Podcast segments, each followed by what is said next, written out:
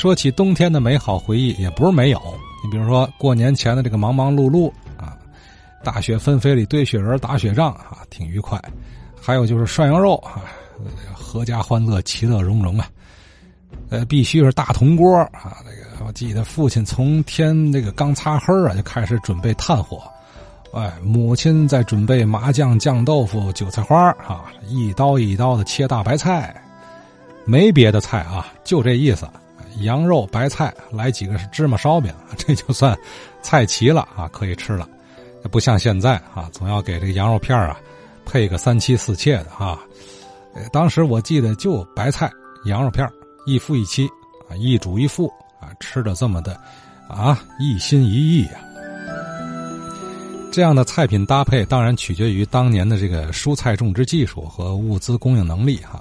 可也造就了最深刻的味蕾的记忆哈，大白菜是天津人最长情的冬季陪伴的，一到立冬前后啊，这个胡同里每家每户都有属于自己的啊常年的白菜领地，哎，一二百斤刚起步，三四百斤不算多啊，这时候的人们要么是在买白菜，要么是在买白菜的路上。哎，这个枯叶落下后的天津呐，为数不多的城市中的绿色，可能就是那白菜绿。大车把式这时候可能也是最忙碌的人了。从四郊五县往市里拉大白菜，那车队那算一景啊。徐世德徐先生由大家聊到车把式，结合这个日子，想起来这些话。立冬的时节呀，大量的白菜就上市了。天津人呐。最喜欢的是西乡的青麻叶玉荷菜。呃，通往市区的大堤上呢，每天呢，在这个时候吧，就一大早啊，排满了这个运菜的大车。在计划经济的时候啊，蔬菜公司啊，他把那个菜呢，就分拨到各个区的副食店啊和这个菜店呃，马车呢就直接呢就送到店里头了。在这个运菜的队伍当中啊，西北斜村呢戴师傅最呢呃引人注目。戴师傅呢五十多岁了，他是呢老把式了，高个，那浓眉大眼，他耐穿呢这个中式的这个衣服啊，白色的内衣啊，呃黑色的这个灯笼裤，纱鞋。肩上呢搭着这个白色的这个毛巾，啊，他很帅气。嗯，那个时候的农村呐，晴天呐一身土，雨天呢就一身泥。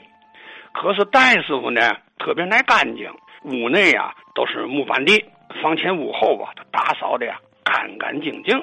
他干活呢啊，他有套袖，还有工作服，鞋子上呢还拴着一个布盖那个布盖吧，呃，叫这个。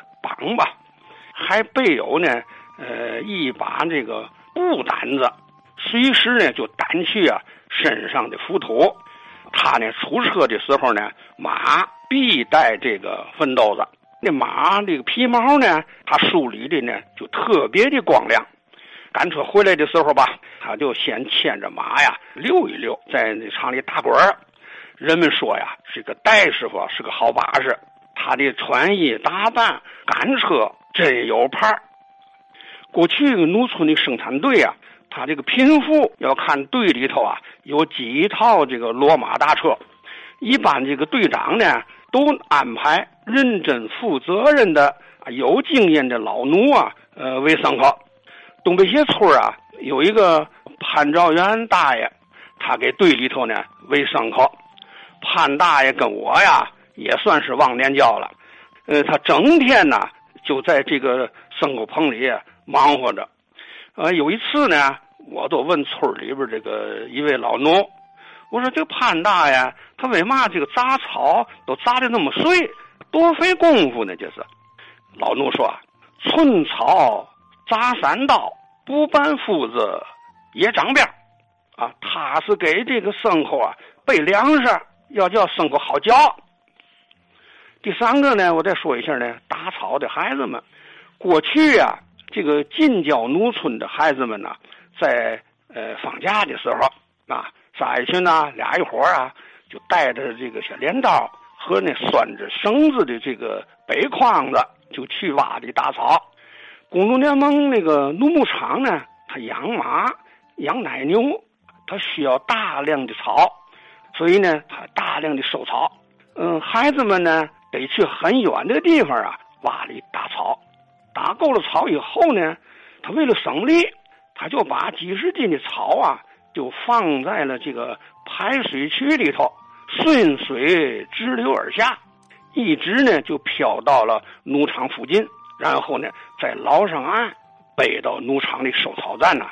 草的价格呢才几厘钱一斤，可是每次呢，呃，打呢四五十斤呢，那都不少了。所以呢，这一次呢也值不了多钱。生活困难的孩子们呢，有时候呢就逃校去打草。周围的那中小学的老师们呢，啊，经常呢，呃，做家访，动员呢他们呢，呃，坚持上课。啊，我呢也曾经去过工农联盟农牧场和杨柳青农场，以及这两个厂子所附属的，像这个李家房子啊、刘家码头啊啊等等吧。到这个啊田地里头去找家长呢去做工作，孩子们回校以后呢，还得给他们补课。老师们当时啊很理解他们，从来呢不批评他们。好啊，这个干净飒利的车把是戴师傅啊，悉心养马的潘兆元大爷，为补贴家用而逃学打草的乡村学童们，三幅昔日画面构成了徐志德先生关于。大牲口的一段回忆啊，这个不像是现在啊，年轻人看见大骡子大马挺新鲜啊，当年呢遛马就像今天遛狗这么常见啊。